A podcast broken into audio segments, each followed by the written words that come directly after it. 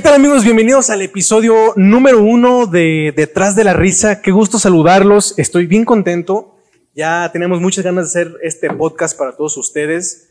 Y lo prometido es deuda. Yo había dicho, yo me prometí que el día que iniciáramos este proyecto lo íbamos a hacer con figuras importantísimas, con figuras reconocidas, porque hay que saber qué hay detrás de la risa del medio del espectáculo, porque a los que nos dedicamos al medio del entretenimiento, eh, a veces tenemos que soltar una sonrisa hacia el público, sabiendo que detrás estamos ocultando algo y tenemos varias experiencias que hay que contar. Y hoy no es la excepción porque nos vestimos de gala en el episodio 1 porque vamos a recibir. Él es paisano aquí de Aguascalientes. La verdad ya no me la van a creer. Es la primera vez que nos conocemos en persona. Ahí en Facebook ya nos echamos corazoncitos, ahí nos estalqueábamos, nos poníamos me encantas, uno que otro besito, pero ya, ya, ya en persona ya es diferente. Entonces, qué gusto poder contar con la presencia de mi amigo José María. Al aplauso para José María, amigos. Mi querido Tony, qué, qué bonita presentación.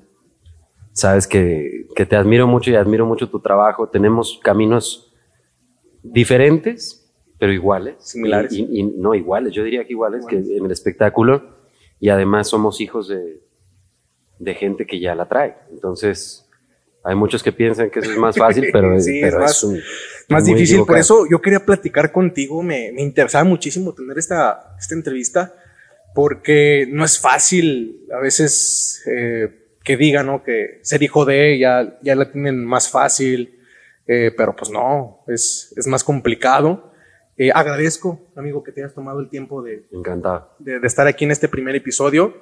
Y bueno, hombre, pues conocer de ti, porque para empezar, ¿cómo te gusta que te digan? Porque sé, tengo entendido que te dicen el pollo, José María, José María Junior. ¿Cómo, cómo te gusta Fíjate te que desde, desde chavito el, el Junior y el Napoleón, uy, los descarté, pero era por, yo creo que el bullying tan tremendo que sufría por parte de, de mis cuates todavía, malditos.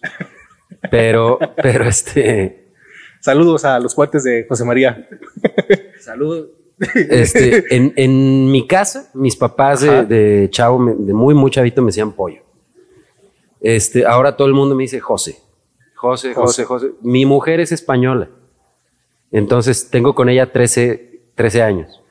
Y cuando. Dije tres hijos, dije, ay, No, no, no. De momento no. O sea, ¿por qué no? Todavía queda así- mucho por así vivir. era antes, ¿no? Y en tiempos de COVID, quién sabe. ¿eh? Ya- yo creo que ya, ya estamos forjando dos. este. Entonces ella no me decía José, me decía José. Como buena española, ¿no? José. Entonces a todos, a todo el mundo se le quedó y José, José, José. Y ya no me lo quité nunca más. ¿Cómo se conocieron? Española, tú fuiste a España, ya vino acá. Yo estaba, yo me fui muy chavo de Aguascalientes, me fui a los 19 años justamente porque estaba por nacer mi hijo. Este, y yo no tenía cómo, cómo hacer lo que, lo que todos los hombres hacen, que es chambear y darle duro, porque no tenía una carrera principalmente. Y además, pues no sabía hacer otra cosa que cantar desde chavo, ¿no? Entonces, y digo, y, y medianamente, ¿no? O sea, Sí, claro. entonces junté mi banda y nos fuimos para México a tocar a un bar que se llamaba La Heroína. Eh, y llego ahí a tocar y me la encuentro ahí. Ella estaba con su padre en la Ciudad de México.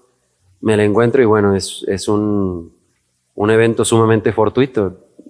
Yo la vi y de verdad que me enamoré, ¿no? Y me pinté en las manos, me encantas, porque no me, no me animaba a decir, estaba con, con algunos amigos y a la hora que voltea y me ve, le hago así con las manos. ¿no? Y desde ahí la enamoré y no la he dejado ir, la tengo amarrada en la Oye, casa. Qué, qué buena técnica es esa, nos acabas de dar hoy porque sí es cierto, o sea, cuando esa, buena, ese, esa técnica será buena en el antro. Sobre todo si va acompañada, porque no sabes si es el novio, es- entonces nomás le pones así y cualquier cosa. No, yo me estaba oreando las manos. Sí. Yo, yo estaba. ¿No? Oye, qué, qué bonita. Le voy a hacer, le voy a aplicar, digo, no, a lo mejor no, no tengo los ojos de, de José, pero, pero no, quién sabe si me pega a mí, ¿verdad? Le voy a hacer así, voy a decir, "Aplau- te aplaudo, ¿qué? Ay, güey. No, me funcionó. Se subió a cantar una canción con nosotros y de ahí para yo no tenía un peso. Tony. Entonces le invité un café y como buen jodido me la llevé por un andati del Oxxo que en aquel tiempo costaban 14 pesos. Este, y en la banqueta. Y de ahí, hace 13 años, 14 en este mayo, que estamos juntos. ¿Y no se quemado cuando te, es que te quemas con, siempre con los andatis? No toma café. Entonces tuve que comprarle un Hershey y me salió carísimo. Oye, y entonces, a ver, ya, ya, ya no estoy entendiendo una cosa. Lo, lo voy a decir así. Mm, el hijo de, de, de, del señor Napoleón. Entonces, porque muchos pueden creer que, pues, que tienen todo. Tú sufriste. No tienes un peso. ¿Tu papá no, no te apoyaba o cómo estaba el rollo? ¿A ti te gustaba la música? Eh, mira, es un, es un, tema que nunca he tocado delante de mi hijo y aquí está. Y, y, me da gusto tocarlo por primera vez para que sepa la historia. Cuando yo le digo a mi padre que no estoy preparado para estar al lado de una persona, que no me siento a gusto, que me quiero divorciar porque me caso a los 19 años, porque, porque mi mujer en ese entonces estaba embarazada, y todo el mundo fue así como de, pues cásense, cásense, cásense, los papás de ella, mis padres. Y, y yo dije así como, ay, y también eh, la mamá de mi hijo fue así como de neta, ¿y qué hacemos? La madre de mi hijo tenía 17. Ah, caray. ¿Sabes? O sea, yo no entré a la cárcel por la bondad de mi suegro. por, Pero, este, bueno, duramos casados, dura, dice mi mamá que dura, dura más un pedo en una mano que yo casado. Échale, o sea, duré muy poquito. ¿Eras muy coqueto? O era muy joven, era, tenía 19. Años. Sí, sí, sí. Y además no tenía un trabajo, no tenía dinero, no tenía una casa, no tenía nada. Entonces, nos hacen, tanto mis padres como los suyos, el favor de regalarnos una casita y ahí empezamos, pero yo me di cuenta de que no, no era lo mío y yo creo que ella también. No nos llevábamos del todo exquisito y entonces cuando yo le digo a mi papá, me quiero divorciar a los meses de haberme casado, me dijo, estás bien loco, o sea, con otras palabras, pero me dijo, esto no va a venir a existir en mi casa, o sea, ¿por qué haces eso? Inténtalo, y es que esto, y, es, y yo me negué. Y, me, y sí, nos dejamos de hablar un año y unos ocho meses, yo creo. Wow. Le hablaba, ¿no? O sea, ¿Cómo estás? Bien. Este, oye, ¿y cómo va todo? Bien. Él era súper cortante conmigo, o sea, pero no para mal, quería que lo intentara, quería que, Claro. que, que me partiera, ahora sí que me partiera la madre por mi hijo. ¿no? Y siempre lo hice, pero no con su madre, y ahí sí puedo, puedo decirlo. Eso era historia contada desde el principio. Duramos ocho meses de novios, nada más, y otros ocho de, o- otros nueve de, de casados. Wow. Esa, bueno, esa, esa historia está interesante. Yo no, no, no la conocía, pero Nadie. nadie, nadie la. Y gracias por, gracias por, por contarla aquí en, en Detrás de la Risa. Y entonces ahí tú, tú te encuentras ya con la música, pero vámonos más para atrás en tu infancia. O sea, ¿tú cómo vivías eh, en la escuela? ¿Cómo, ¿Cómo te trataban? ¿Tú tratabas de ocultar de quién eras hijo? ¿Te molestaba? Empezó a molestar. Toda la primaria fue buena. Toda la primaria fue muy buena, como hasta quinto de primaria, que yo ya cantaba. Entonces mi papá me lleva a un programa con Rebeca de Alba y Memo. No me acuerdo cómo se llama. Memo Herdes, alias el Chilín. Ok. Ya me murió, pero ya iba a decir. No, no te ya, creas. Ya te iba a decir, no, pues déjame siento mejor. Me- Memo, Memo algo se llamaba. Memo. Entonces me lleva ese programa, cantamos juntos y ahí realmente inicia el, el proceso de, de saber que yo no quería tener nada que ver con la música. ¿Cómo crees? Oye, llegaba yo a la escuela y me decían primero que cantaba como niña. Y era verdad, o sea, yo, yo tenía una vocecita pues así, ¿no? Y cantaba una canción con mi papá que se llamaba ¿Cómo es la vida? Entonces imagínate de, ¿Cómo es la vida? Papá, ¿cómo es la vida? o sea, era ridículo.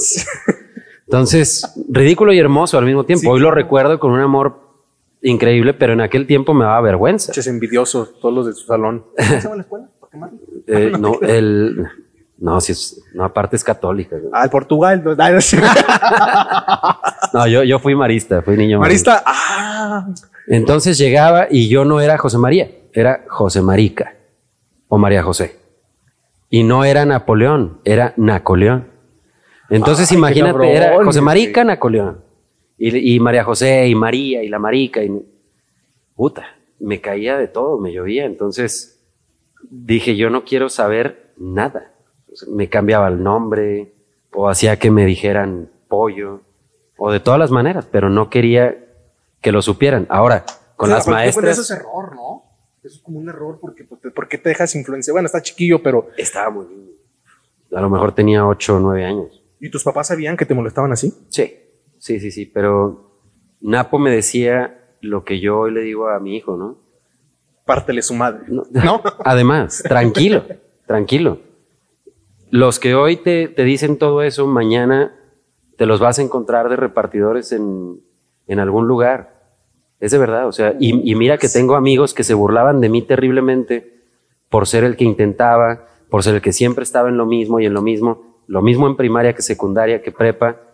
Y yo siempre era cantante, y siempre era cantante, y siempre era cantante. Y tengo amigos que me llamaban ridículo, pobre diablo, que si hacía algo mejor.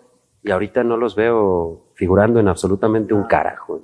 Fíjate, ahí te voy a dar totalmente la razón. Yo tuve una experiencia similar en la, en la, en la secundaria. Había un güey este, que se llamaba Pedro. Le mando saludos. Si es que está viendo o no, porque no sé si sigan el anexo. Maldito. Eh, fíjate que me agredió así. Era de los que se creía mucho porque estudiaba artes marciales y iban por él sus compas de más, más grandes que nosotros, todos así, bien marihuanotes. Y una vez me, me golpeó y pues yo también le, le respondí la, la agresión. Los chicos que nos llevan a la, a la dirección. Y lo mismo no me bajaban de que el, el hijo de, que el pinche imitador sete. Y me dio mucho coraje. Y, y no es también dijo mi papá, déjalo. En un futuro vas a ver. Y qué gran satisfacción sentí que hace exactamente como año y medio estaba aquí en el semáforo de Avenida Universidad y me lo encontré con. Digo, no, está mal lo que me ría, pero pues no sé, siento una satisfacción. Pues lo encontré con su gafetito de, de anexo y estaba pidiendo limosna para, Para alcohólicos. para ajá, o droga, la verdad no alcancé a leer y la verdad él me, él me reconoció y sí se, como que se agüitó. La, la neta, no está chido, no está chido, Pero, pero te aseguro que no es gusto lo que sentiste. O sea, porque no te, no te da gusto humillar a alguien o no te da gusto que a alguien le vaya mal. No, te da gusto que a ti no te haya ido como deseaba, que te fuera. Eso está más chido. O sea, yo no siento así de, ah, qué, qué fregón que trae, que tengo un mejor departamento que, no, me da igual. Qué fregón que hoy el, o el día de mañana me vas a pedir boletos, aunque sea para ver a mi papá. Pero he tenido gente que no me habla en su vida y el día que Napo toca en el palenque de Aguascalientes, mi teléfono no para solo. Y esa es la gente que no hay que tener en la vida. Esa es la gente a la que jamás en mi vida le contesto el teléfono. Nunca. No le marquemos. No me marquen. Ese en día no tiempo le de marquen, feria. por favor, el día que se presenta.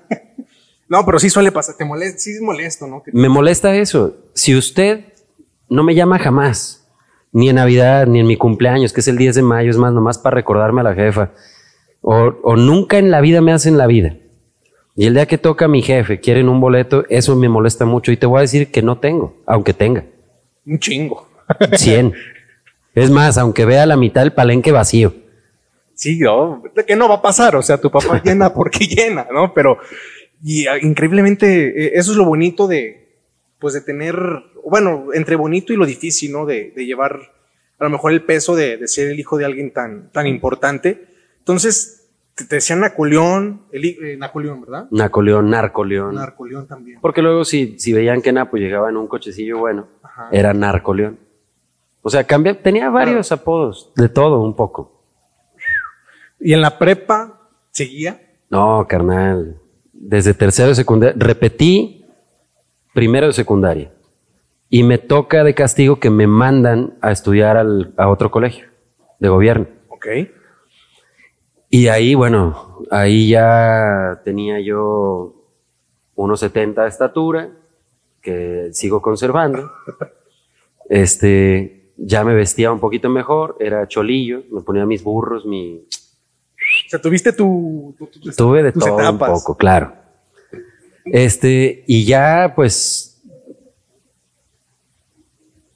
era diferente, Tony. O sea, no me las, no me las quiero dar de que era un galán en la, en la prepa, pero sí, yo, presen- yo les presentaba a mis amigos a las chavas.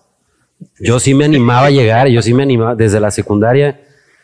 Como, te quieren conocer mejor a ti, las chavas de que, oye, te presento a mi amigo, no, mejor tú. no, y es que éramos los que íbamos a cantar que al Cristóbal Colón y que a esto. Entonces, Ah, tú también pues teníamos tú. nuestras, nuestras groupies, ¿no? Sí, teníamos las groupies. ¿Sigues en el marista? Ah, no, te mandaron. a No, otro, ya me, me habían mandado a otro.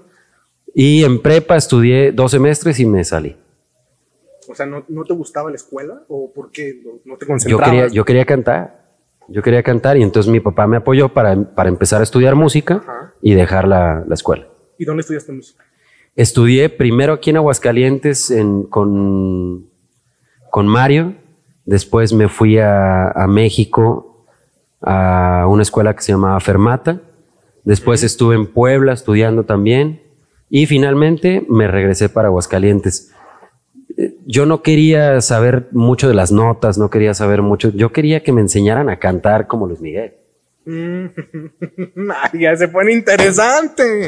Vamos a Luis Miguel. También admiras- admirabas mucho a. Desde siempre, desde siempre. Tengo varios conciertos suyos en mi haber. Uf, yo siempre he dicho que, eh, que, que Luis Miguel es el único que puede alterar mi, mi heterosexualidad. ¿Sí es hetero? No, ¿verdad? No. Sí, bueno, sí, sí, soy hetero. eres ¿no? heterosexual y él puede convertirte En lo que él quiera. en bisexual. En lo que él quiera. Claro. ¿Tú, tú aceptas que también Luis Miguel te puede confundir. A mí, a mí me gusta su voz, a mí... No, no, no, no, no se te hace comezón por acá. Ay, Luis Miguel. Hijo de- ¿no? Pues en sus buenos tiempos. sí, cómo no, a todos. O sea, el más macho sí se le hace comezón y no digan que no. Aquí ya lo acaba de declarar. José María. ¿Cómo no? Es, es un hombre muy guapo. Es un hombre muy guapo que además es en su forma de vestir. ¿Quién no quiere ser como Luis Miguel? no? O sea, más que darse a Luis Miguel, ¿quién no quiere ser como él? La verdad. Entonces, bueno, si tú tienes la oportunidad no de ser como él, sino de ser uno solo con él, pues ya. Uf. Creo que te vendría muy bien. ¿Crees que él quiera? No creo. Entonces, tú querías ser como Luis Miguel. Entonces, eh, tu inspiración podría ser que era Luis Miguel. Eran Luis Miguel, mi padre era mucho mi inspiración porque lo vi en momentos muy buenos de su carrera. Eh, también lo vi apagarse, o sea, me tocó de todo, ¿no? Entonces, Luis Miguel, eh, ¿quién más? Cristian Castro, cuando sacaba los primeros discos con Quique Santander. Agudos impresionantes. Sí, la verdad que todos ellos fueron mi, mi escuela. ¿Tuviste el gusto de conocer a alguno de ellos? A Cristian sí, a Luis Miguel la verdad que no lo he conocido. Y sus hijos lo conocen, ¿verdad? Me, enc- me encantaría, me encantaría poder conocerle y creo que ahora estoy cerca. Dice, ¿me vas a llevar? Puede ser. Ay, a, ver, platicanos el chisme. Ya parece aquí programa de chismes. ¿Cómo que lo vas a conocer? ¿Cómo? A ver, platícame. La vida me fue llevando por lugares eh, dolorosos. Al final me vi con 30 años y con consejos de la gente que decían, ya no sirves para esto, amigo, ya, ya, ya, quítate. O sea, ya chafeaste, tienes 30 años, ya estás viejo para, para un Maluma de 20, para un Yatra de 21 y, y me la creí, me la creí fuertemente. Entonces me meto a hacer negocios y me meto a poner un restaurante, pues porque yo necesitaba vivir. Claro. Tengo dos hijos, tengo mi mujer, entonces necesitaba vivir de algo y me meto al- a los negocios.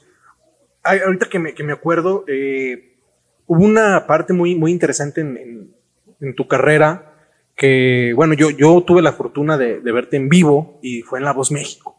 ¿Cómo, cómo fue esa experiencia? Este, ¿Te pegó que no se, vol- no se voltearon los, los No se jueces? Eh, ¿Cómo fue la invitación? ¿Te animaste? ¿Tú hiciste casting? ¿Cómo estuvo?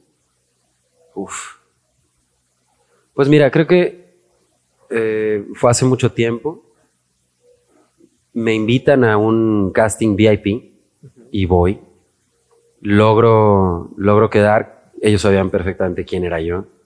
No por, no por mi carrera ni mucho menos, sino por mi descendencia. Eh, y bueno, creo que les molestó mucho que mi padre no fuera a mis testimoniales. ¿Sabes? Pero de verdad les molestó. Y lo digo sin miedo a nada. Hoy no le tengo miedo a, las televisoras y mucho menos a contar una experiencia que fue totalmente real. me dicen a las 7 de la mañana que mis testimoniales ya están listos, que dónde estaba mi familia. Y digo, bueno, pues traje un par de amigos, porque mi, mi papá y mi mamá están en Canadá, mi hermana está por dar a luz, yo creo que entre hoy o mañana. ¿Cómo que no está tu padre? No, pues no, mi papá no viene. Me dejaron desde las 7 de la mañana hasta las 4 de la tarde en el camerino. Pasé con el último grupo, ya que estaban todos los grupos armados. Y pues yo sabía que no. Entonces canté muy nervioso, no lo hice bien, este canté cagado prácticamente porque yo sabía que no no iban a voltear, ¿no? Lejos de que fue una experiencia más dura, te voy a decir en qué. Me dicen los productores, tráete una maleta para cuatro meses, tú pasaste por algo muy similar, pero tú trascendiste. A mí, a mí me dicen, tráete una maleta para cuatro meses. Puta, me fui, un maletón. ¿Firmaste el contrato o no? Sí lo firmé, pero me lo rompieron en la cara en cuanto no quedé. ¿eh? Hijos de la chingada. Este, me voy y en el, en el aeropuerto, no te miento, a lo mejor unas 50 personas despidiéndose. ¿Sabes? Yo cantaba en La Última Luna. Era ah, pues conocidillo entre los borrachines de aquí porque yo era el que cantaba y el que... Fueron a despedirme como 50 personas al aeropuerto, incluidos mis padres, esto, lo otro. Y los cuatro meses se convirtieron en cuatro días. Entonces regresé a los cuatro días y ¿sabes quién estaba en el aeropuerto? Mi mujer. Nada más. Me acuerdo haberme puesto la borrachera más grande de mi vida esa noche. Pero llorándole a mi vieja de verdad, ¿eh? Porque además cuando no iban por mí al camerino, yo me acuerdo que le hablaba y le decía, me estoy muriendo de hambre y ya me voy de aquí.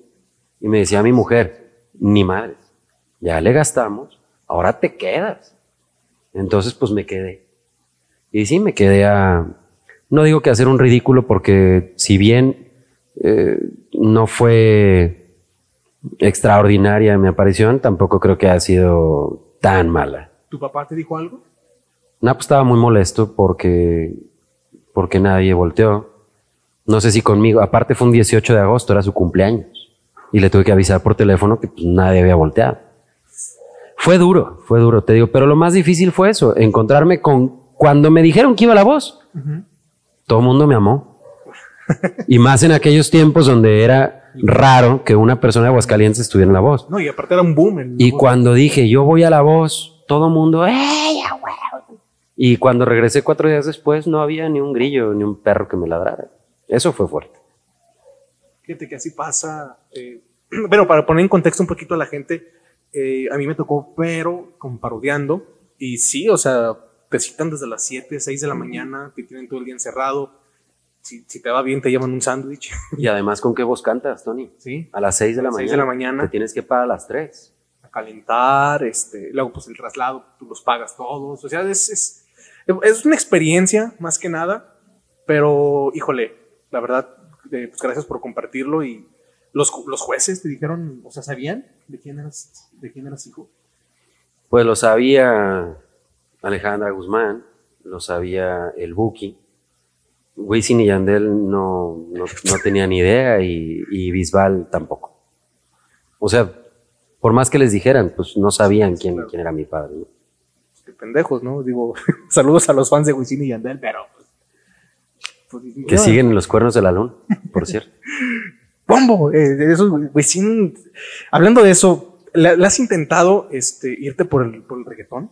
No, no, nunca. Eh, me mantengo muy fiel a mi, Estilo. a mi estilo desde siempre. Ahora que estoy trabajando, que era donde te, te quería llevar con esta plática de que Empresario. sí, me quito de la música un rato sin quitarme por completo, sigo trabajando en barecito, esto y lo otro, pero ya no voy a cantar a ningún lado. ¿no? Llega algo in- increíble que es el disco de duetos de Napoleón. Ok. Y en ese disco yo le digo, por favor, firma, eh, va a estar así, así, y así. Yo, yo soy el encargado de regresar el contrato y de rogarle que lo firmara, porque Napo no quería firmarlo. Entonces yo le decía, por favor, es la oportunidad de mi vida. O sea, independientemente de que sea la de la tuya, es la oportunidad de la mía. También. Firma el disco y Napoleón pega un boom asqueroso, pero asqueroso. De, hicimos 79 fechas en un año, o sea, y sabes, o sea, en triple A, o sea, haciendo cosas de verdad impresionantes. Tú, ges- tú gestionaste todo el, Ajá. el asunto. Sí. Y me toca hacer un dueto con él en el disco, porque fue su única condición. Como todo buen padre, Claro. ok, hago el disco de dueto siempre y cuando mi hijo vaya dentro de. Entonces hacemos Hombre. Y a los tres meses Hombre tenía 18 millones de visitas. Entonces ahí la gente ya me empieza a conocer, me empieza a ubicar, empiezo a ir a todos los conciertos, empiezo a hacer este, los conciertos con María José, con Humberto Navejas, con el de Pesado. Fue una experiencia fregoncísima. Y así conozco a las personas que más tarde me llevarían a conocer a Kiko Cibrián, que es el productor de Luis Miguel. Eso te voy a decir, aclara a la gente que no sepa quién es Kiko Cibrián. Él es el productor de Luis Miguel y ahora Y de grandes guitarrista, es de Rake. de Rake, de Jesse Joy, compositor de Creo en ti, de Luis Miguel de Suave, Sur. eh, Rolo Nononas, ¿no? De la de Soy tu mejor amigo, tu pañuelo. Es muy bueno.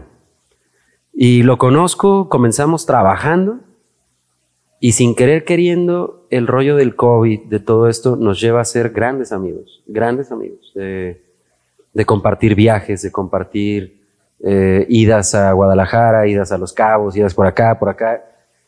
Y nos hacemos por, gracias a, Marcos Maldonado, un, un gran amigo en común, que me ve y me dice, oye, ¿qué, qué haces ahí sin, sin cantar? Vente. Pero ¿cómo? Y es que yo, pues tengo una familia, me dice, yo también, pero, pero creo en ti. Y en este amor. Y mira, me lleva a conocer a Kiko y, y ahora Kiko está haciendo que yo explore a lo mejor eh, ritmos un poco más actuales. Pero él me lo de, Kiko te está produciendo. Exactamente, me está produciendo 12 temas, Kiko, para, para lanzarse. Yo creo que O sea que viene bueno, viene nuevo disco. viene un nuevo disco, sí. El mejor de toda mi vida, de toda mi carrera. Qué chingón. Porque apenas te iba a preguntar sobre Voodoo. Voodoo fue un disco muy afortunado eh, y desafortunado a la vez, ¿no? Logro trabajar con grandes productores, me firma una disquera transnacional, que es la más importante del mundo, que es Universal. Y ahí, ahí yo creo que fue el error, ¿no? Dice mi padre, más vale ser cabeza ratón que cola de león. Y yo entré a hacer la cola de león. En una disquera donde estaba Yatra, eh, Sanz, Napoleón, Nodal, ta, ta, ta, pues yo quién era, ¿sabes? Entonces se me ponía muy poca importancia. Eh, hago una gira súper exitosa con Debajo de tu ombligo. me, me pongo en segundo monitor, segundo lugar de monitor latino a nivel nacional y América. Y cuando voy a cerrar la gira en los conciertos EXA de la Ciudad de México en el Estadio Azteca, el terremoto. cabrón. Se cae todo y junto con los edificios mis sueños en gran parte, porque ya se habían gastado mucho dinero en mi promoción. Ya no había para más. Iban a aprovechar la inercia.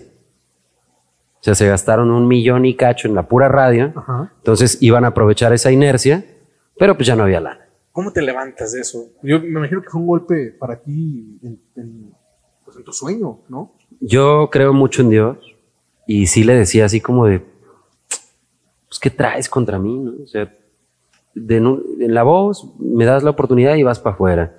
Eh, hago una gira exitosa con Debajo de tu ombligo y cuando viene el segundo sencillo para tumbar al primero, tumbas los edificios. ¿Qué traes? ¿Qué me hace falta? Y me dijo un amigo, lo único que te hace falta es ponerte de rodillas. Creo que te vas a alejar más del ego, pero te vas a acercar más a Dios. No soy así súper, yo voy a misa y comulgo y el cuerpo de Cristo. No, para nada, pero sí hablo con Él, ¿no? Y creo que encontrarlo fue bastante bueno, porque si no, no sé, cuando me dices cómo te levantas de eso, no, no, no fue fácil. No fue fácil y además agarré un ritmo de vida bastante estúpido. Y cuando empiezas a, a trabajar con, con tu papá, o sea, se puede decir que, como ahorita lo comentaste, ¿no? Que hubo un tiempo en que Napoleón seguía siendo Napoleón, obviamente, por sus hermosas composiciones, pero no daba conciertos, estaba muy, muy tranquilo. A la hora de que eh, sale este disco de duetos y tú estás ahí de por medio, eh, ¿pensaste en, en retirarte tú de tu carrera como cantante y dedicarte nada más a la producción? Mm, no, no, o sea, siempre tuve la espina. Incluso hubo un mensaje que les mandé al, al WhatsApp familiar, donde les digo que soy el hombre de los mil intentos con los mil fracasos. Entonces, ¿qué lo iba a dejar por la paz? Mi papá fue a buscarme a mi casa y me dijo, ¿qué te pasa? O sea, estás pero equivocado. No, si yo me hubiera rendido cuando me bajaron del camión, si yo me hubiera rendido cuando tuve que esculcar el bote de basuras para tragarme las cáscaras de las papas que pelé en la mañana. O sea, si yo me hubiera rendido, no hubiera habido un vive, no hubiera habido un hombre, no hubiera habido nada. Y, y mira, te, te lo digo a ti, o sea, el chiste está en ser necio. Se nos olvida ser niños. Un niño te pide una paleta 360 veces hasta que le dices, toma tu pinche paleta. Y nosotros con dos, tres veces decimos, no, pues no, no hay pedo, ya me voy. Y no es así. Hay que ser niños, hay que pedir la paleta hasta que nos digan, toma, deja de estar chingando, ahí está tu pinche paleta. Y yo no he conseguido la mía, entonces sigo jodiendo. Pronto, ya, ya, ya la estás, ya, ya, ya se está envolviendo. Mira, ya, Ojalá. ya se está envolviendo y te quería preguntar, yo soy bien preguntón. ¿eh? Dale.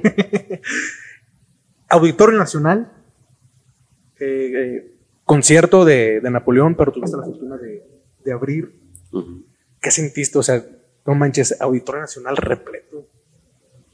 Eh, Es una Eh. fortuna, no es una bendición estar en ese escenario. te voy a contar algo. A ver, déjame, déjame percibir. Yo estuve antes que Napo en el Auditorio Nacional. ¿Lo abriste? No, no le había, fíjate, había una asamblea de todos los alcohólicos anónimos de todo México. Y a los que ya se habían reinventado y, y que habían salido bien del rehab, los llevan a ver a ciertos artistas al Auditorio Nacional. No consiguen a mi papá para cantar Vive y pues le hablan al pimpollo, ¿no? Al hijo. Y de volada dije, ¿cuánto hay? No, pues tanto. Ah, vámonos. Me, me suena familiar. No está Vicente, está Alejandro. Y canté la canción de Vive Ajá. para todos ellos. Y yo estuve antes que él en el Auditorio Nacional. Ahorita Napo lleva nueve auditorios en sold out desde hace cuatro años. Y me ha tocado la fortuna de abrirlos todos. ¿Te molesta que, que a veces te, te busquen a ti para llegar a tu papá? En el pasado, sí, ahora ya no. Depende cómo quieras llegar a él. Sí, claro. Hay gente que me dice, oye, queremos invitarte a ti y a tu mujer a una cena de super gala eh, para que estén en, en el salón tal que se va a abrir, que es un hit, ¿sabes? Un hit. Oye, muchísimas gracias. Pues sí, entonces confirmas. Sí, confirmo. Perfecto, ahora sí te puedes llevar a tu papá. No, sabes que ese pinche día tengo algo que hacer. Sí, sí, sí. Pero si tú eres honesto desde el principio, oye, ¿sabes qué? Voy a abrir mi local. Me interesa muchísimo que vaya tu jefe. Échame una mano. Claro. No, o sea, sí, sí estás abierto a, a eso. Pero no me invites a mí para ver si chicle y pega. O sea, eso se me hace muy bajo. Se me hace corriente, soez y pendejo. Claro. O sea, ¿por qué? Ay, José, pues. Entonces, ya, por último, te- ya, ya para, para cerrar esta, esta entrevista, eh, este próximo disco que, que, que viene con Kiko Cibrián, eh, ¿hay un, algún adelanto de cuándo se puede estrenar? ¿Cómo va a ser el, el, pues, el movimiento, la presentación? Pues mira, yo tenía planeado irme el 2 de febrero para San Diego a grabar voces y cambiamos la, la, la sede porque en Estados Unidos lo del COVID está muy fuerte, California, ¿verdad? Está- California sobre todo. Entonces vamos a Guadalajara para en caso de contraer el COVID o, o que nos pasara algo, poder estar cerca de nuestras familias. Claro. Es- Entonces me voy las mismas fechas a montar voces. Me, me ha dicho Kiko que no quiere grabar más de una por día, aunque yo esté perfecto la voz. No le importa, es una por día y me voy a dormir. Entonces me quedaré unos 20 o 25 El maestro días, porque aparte no trabaja en días ni sábado ni domingo y sabe disfrutar muy bien la vida, es un gran tipo. Claro. ¿Y tu papá está muy emocionado y sabe del proyecto? Supo hasta hace poquito, no quería decirle yo realmente el proyecto, eh, le di la sorpresa y le caí con Kiko a su casa. Ándale. Tu papá, bueno, no, es que me importa, ese está aquí en Aguascalientes, pero eso se Mi reserva. papá vive en Puerto Vallarta. Ah, qué bonito. Mi papá vive en Puerto Vallarta y pasa algunos días del mes aquí en Aguascalientes. Qué bonito. Y ya, eh, te quiero hacer una, una, una pregunta ahorita que me estaba acordando. Eh, ¿Tú has sentido, independientemente de la voz México, ¿tú has sentido algún rechazo de, de gente importante del medio? Uh, todos. Todos. Gente que me ha dicho, márcame delante de mi papá, ¿no? Márcame y, y componemos y esto. Hola, oye, fíjate. ¿Quién? ¿Sí me entiendes? Ah, el hijo. Ah, ya, ya. Uy. Tengo una y la voy a contar, me vale madre. Hay que quemar. Me, Rating, me rating. dice mi papá, me dice mi papá, ve y busca a Juan Osorio. Está empezando una novela. Dile que eres cantante, que eres compositor y que te pruebe. Ah, perfecto. Llegué con un entusiasmo, me volé a la Ciudad de México, llego bien vestido, la chingada. Eh, ya tenía mi cita previa que me había hecho mi papá. Ajá. Señor Juan, buenas tardes. Y un, un séquito como de 15 personas, me imagino que productores de la novela. Señor Juan, mucho gusto. Soy José María. Sí, ya sé quién eres. Y dígame, ¿en qué le puedo servir? Bueno, pues, eh, yo soy cantante. Me dice, sí sabes que estoy haciendo una novela, no un musical, ¿verdad? Delante de todos. Y la gente así de... Y yo, sí, pero bueno, vengo a decirle que, que soy cantante y soy compositor también para algún tema o... Me dice, ¿y qué estudios tienes? ¿Tú qué entiendes, cabrón? O sea, y le digo, pues la secundaria, la prepa. Y me dice, Marí. y me dice, no, güey, estudios de, de, de, de teatro, de actuación. Le digo, no, pues nada, no, así no. Me salí con todos mis 17, 18 años, me di la media vuelta berreando como una cabra, cabrón, por dentro, hasta que me subí al coche, fue cuando realmente exploté en el llanto. Porque no solamente dije, ok, hubiera bastado con un no, carnal, o yo te hablo, ¿no? El clásico yo te hablo. Pero no solo fue eso, me expuso. Se burló de mí. Es, es, triste, ¿no? Que hagan eso. eh, lo que más me puede chocar a mí es que den una cara eh, frente a, a- Claro. a una cámara ante. Cuando, cuando, cuando lo haces por conveniencia es, es muy bajo, te digo. Es una lástima, pero lo cuento como experiencia. No le tengo coraje ni no- no- nada, nada. Además hubiera sido a lo mejor un gran error actuar sin saber hacerlo. Claro, pero pues hay, como tú dices, no hay maneras de, de decir las cosas o, o, Déjanos tu número. eh, o vente, mira.